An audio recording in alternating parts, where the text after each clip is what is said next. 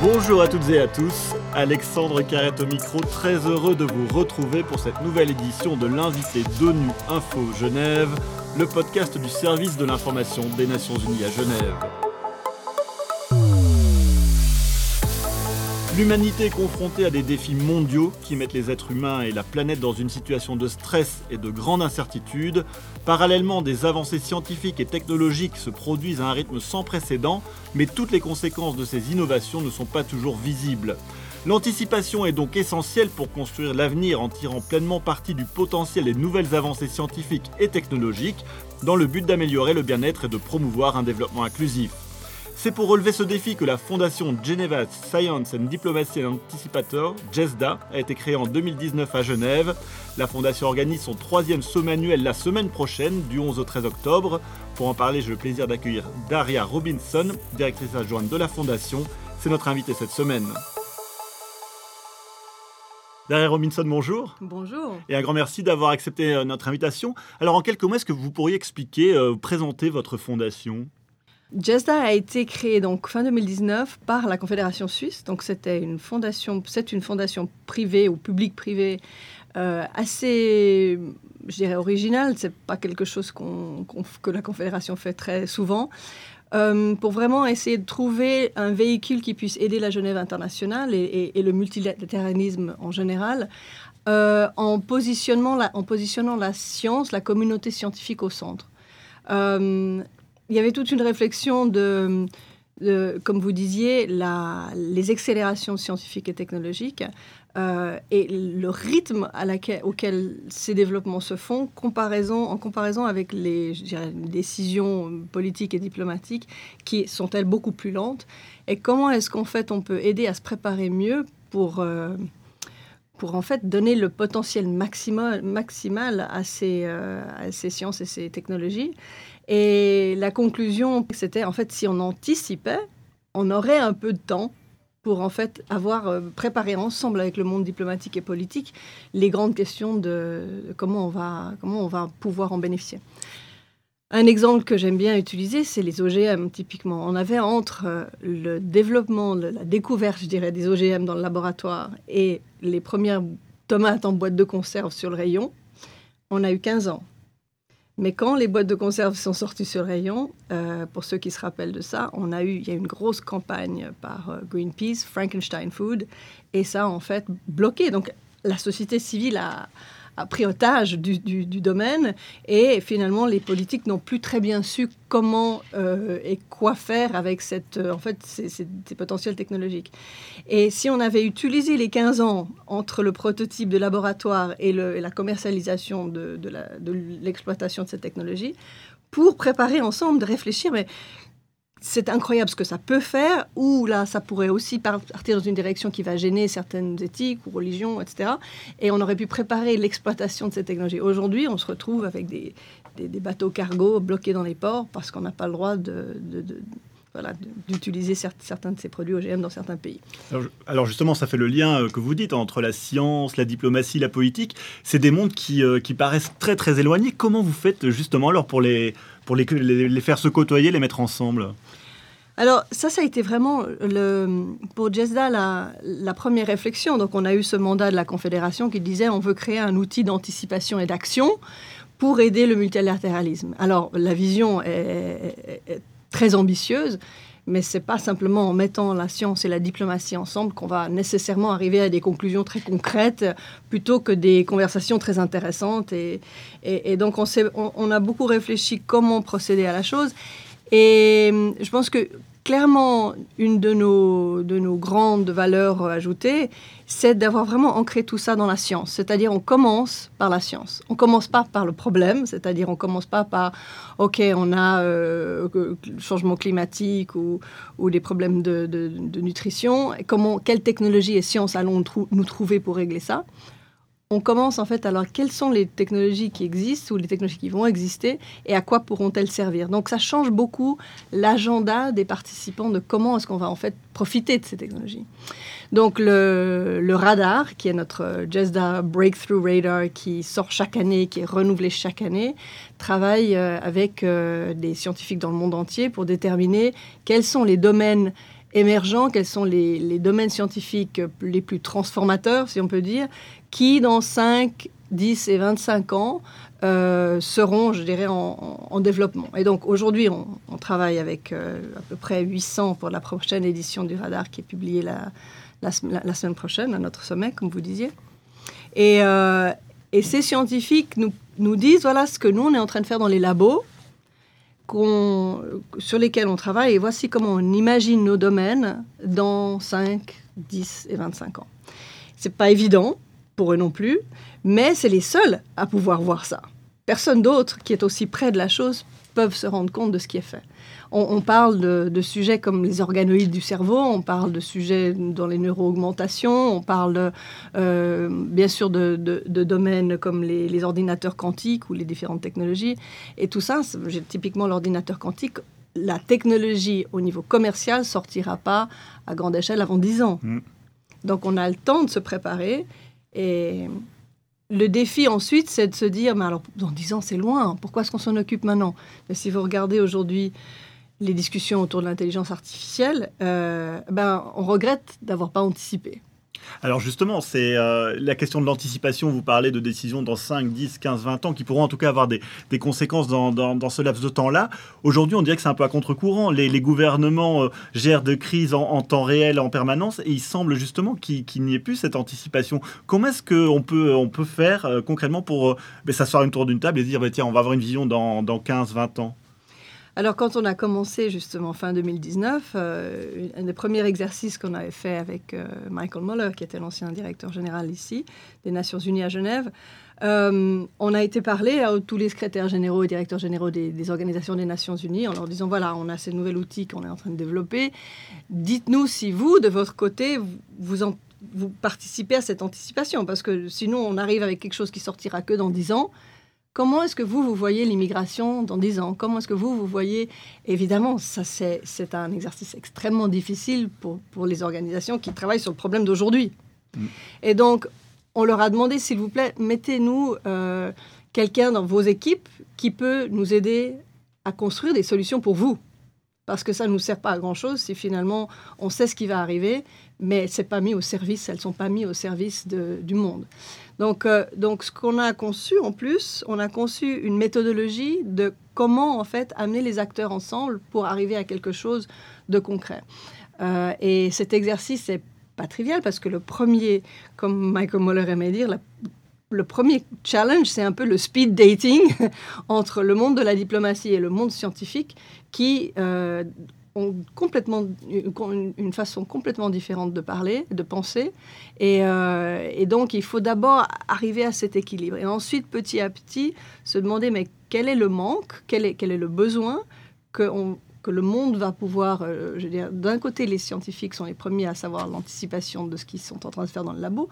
Euh, de l'autre côté, le monde diplomatique et les organisations internationales, donc les gouvernements et les organisations internationales, sont ceux qui qui ont le sens de, des besoins du terrain.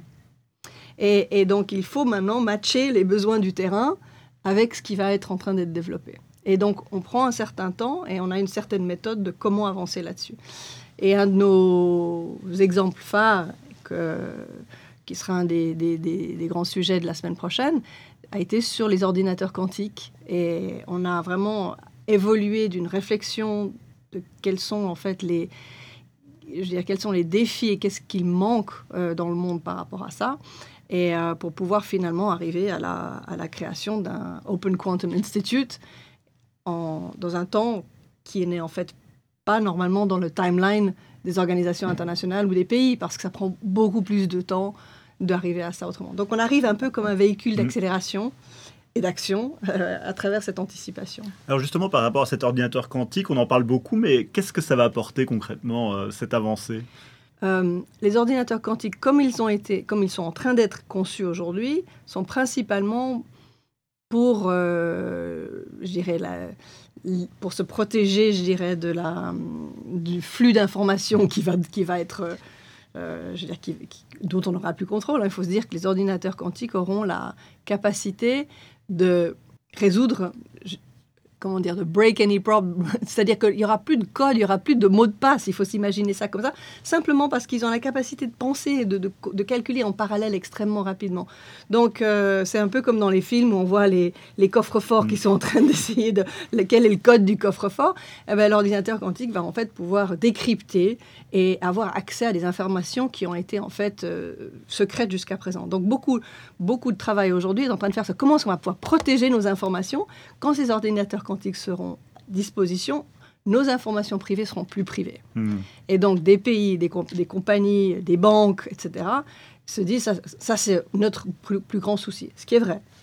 Par contre, et ça, ça, ça, ça doit continuer, dans un autre sens, personne n'était vraiment, ou très peu d'acteurs se posent la question, mais comment on peut utiliser cette puissance incroyable pour résoudre des problèmes de changement climatique? Des problèmes de santé, des problèmes de, migration ou d'autres questions qui sont... Et il n'y a pas eu cette intelligence collective mise. Mm.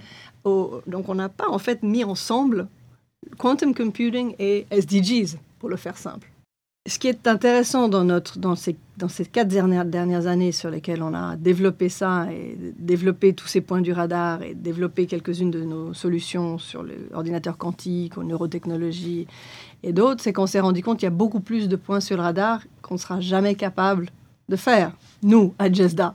On va jamais être une organisation. Euh, nous jouons l'entremetteur, nous jouons le, honest broker pour faciliter, faire avancer les choses. Et donc, euh, une des conclusions l'année passée, ça a été de. On, avait, on a commencé en 2022 et 2023 et, les, acteurs de Genève euh, s'en rappelleront peut-être, un Science Diplomacy Week avec euh, les collègues de la Genève internationale, euh, le Graduate Institute, le GSPI, le Diplo Foundation et le GCSP, par exemple, pour, pour, pour dire, OK, on va mettre ensemble des scientifiques et des diplomates pendant une semaine ensemble, et puis on va en fait vous, les, leur donner des, des, des outils pour pouvoir comprendre l'autre et pouvoir, quand ils travailleront ensemble, être plus familiers à comment mmh. faire ça. Et ça a été en fait euh, un exercice très riche parce qu'on a appris qu'il y avait un besoin du monde scientifique et du monde euh, politique, qui est des participants, mais qu'aussi les acteurs de la Genève internationale euh, voyaient vraiment que c'était quelque chose qui pourrait être intéressant d'avoir des gens qui avaient passé par là. Donc, l'expérience de ces dernières années avec, par exemple, les missions ici à Genève, chacune de ces missions ont des délégués avec qui on a travaillé, les ambassadeurs bien sûr aussi, mais leurs délégués. Et certains ont des formations scientifiques et d'affaires, affaires étrangères, et certains non. Et on voit en fait, il y a une sorte de, d'avantage clair hmm. par ceux qui ont déjà appris professionnellement, même s'ils sont en fait ici aux Nations Unies sur des sujets qui sont a priori pas techniques et hmm. scientifiques. Mais le fait qu'ils ont eu cette double formation, quand il y aura sur l'agenda quelque chose sur la santé ou sur le climat, les gens imaginent peut-être pas que c'est scientifique ou technique, mais en fait, ça, comprend beaucoup de ces points-là. Et donc, il y a un avantage clair là-dessus.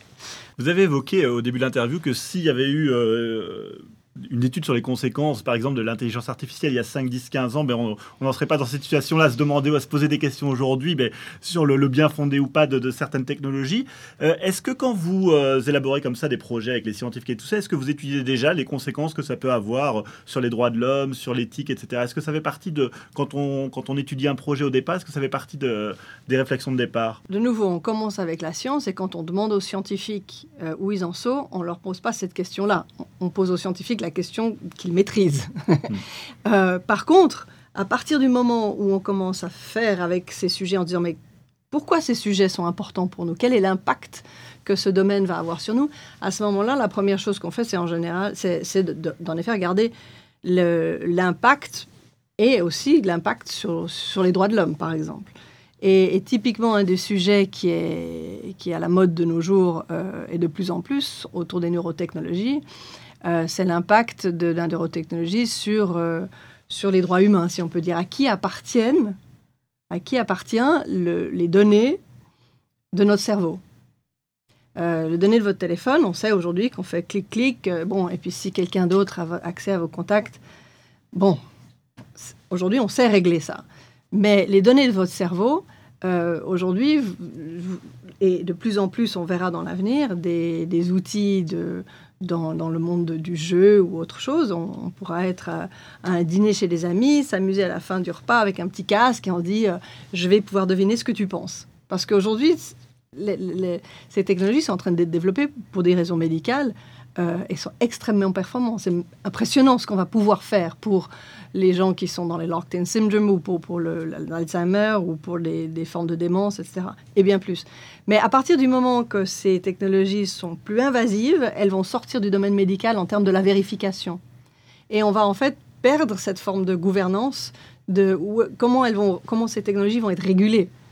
Et donc beaucoup de pays et d'organisations se sont dit, OK, maintenant il faut qu'on commence à faire quelque chose pour ça. Nous arrivons un peu comme on, a regardé avec l'intelligence artificielle. Nous, on anticipe, on ne travaille pas sur les technologies d'aujourd'hui. Donc nous, on voit ce qui va arriver dans cinq ans. Et les systèmes mis en place aujourd'hui sont peut-être plus applicables, vont, vont, être vraiment obsolètes, comme on a avec l'intelligence artificielle. Je veux dire, l'obsolescence des réflexions d'aujourd'hui en intelligence artificielle, a été beaucoup plus rapidement qu'on aurait pensé. Mm. Et, nous, les scientifiques, et même les scientifiques dans la recherche industrielle, nous en disent, ils auraient eux-mêmes pas imaginé que ça aurait été si mm. vite.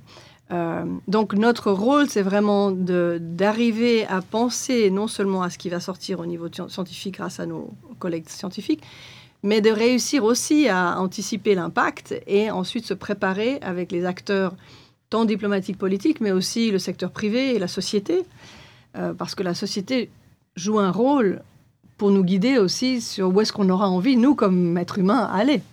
Hmm. Donc tous ces acteurs sont importants pour nous et petit petit, quand, comme on, as we grow, comme, comme on est en train d'évoluer à JESDA maintenant dans notre cinquième année qui va bientôt commencer, euh, on va aussi beaucoup plus intégrer le, je dirais, la société en général et, euh, et aussi euh, le secteur privé, la philanthropie, mais comme des acteurs du changement avec nous. Dernière question, on est au sein de, de la Genève internationale, vous avez parlé des, multiples partenaires hein, qui, qui, travaillent avec vous. C'est important pour vous d'être euh, au sein de, de, ce, de ce pôle qu'on appelle aujourd'hui la Genève internationale, de, tous ces acteurs? On ne se rend pas compte finalement, la taille de Genève nous permet d'être en contact extrêmement facile avec vraiment les acteurs de la gouvernance globale on peut avoir des conversations qui vont faire une différence. On peut les avoir à notre table. La semaine prochaine, à notre summit, on va avoir des ministres euh, d'un grand nombre de pays, euh, avec tous les ambassadeurs avec qui on a travaillé. Je veux dire, c'est quand même un privilège d'avoir accès à, à, des gens qui font la différence dans le monde et de sentir que nous faisons une différence pour eux. Euh, c'est très intéressant avec ces dernières années de, les entendre dire en fait, euh, moi j'aime bien recevoir une invitation pour un dîner quantique ou un dîner neurotechnologique parce que ça me change. Euh, et, en fait, c'est vraiment, c'est vraiment cet accès direct que la Genève internationale nous donne et de travailler avec les agences des Nations Unies dans, à Genève franchement, en ayant vécu dans pas mal d'endroits dans le monde, ça, c'est un vrai privilège. Donc, Jezza est vraiment bien placé et c'est pour ça que la Confédération l'a placé à Genève aussi. C'est pour nous donner cet effet de levier et ça fonctionne. Ça fonctionne très bien. Larry Robinson, un grand merci d'avoir accepté de répondre à mes questions. Je rappelle que vous êtes la directrice adjointe du JESDA. Et c'est la fin de cette édition. À la réalisation, il y avait François Soubiguer, à la préparation Adrien Coulon. L'actualité des Nations Unies continue sur notre site web ungeneva.org et sur le compte Twitter en français ONU Genève. A très bientôt.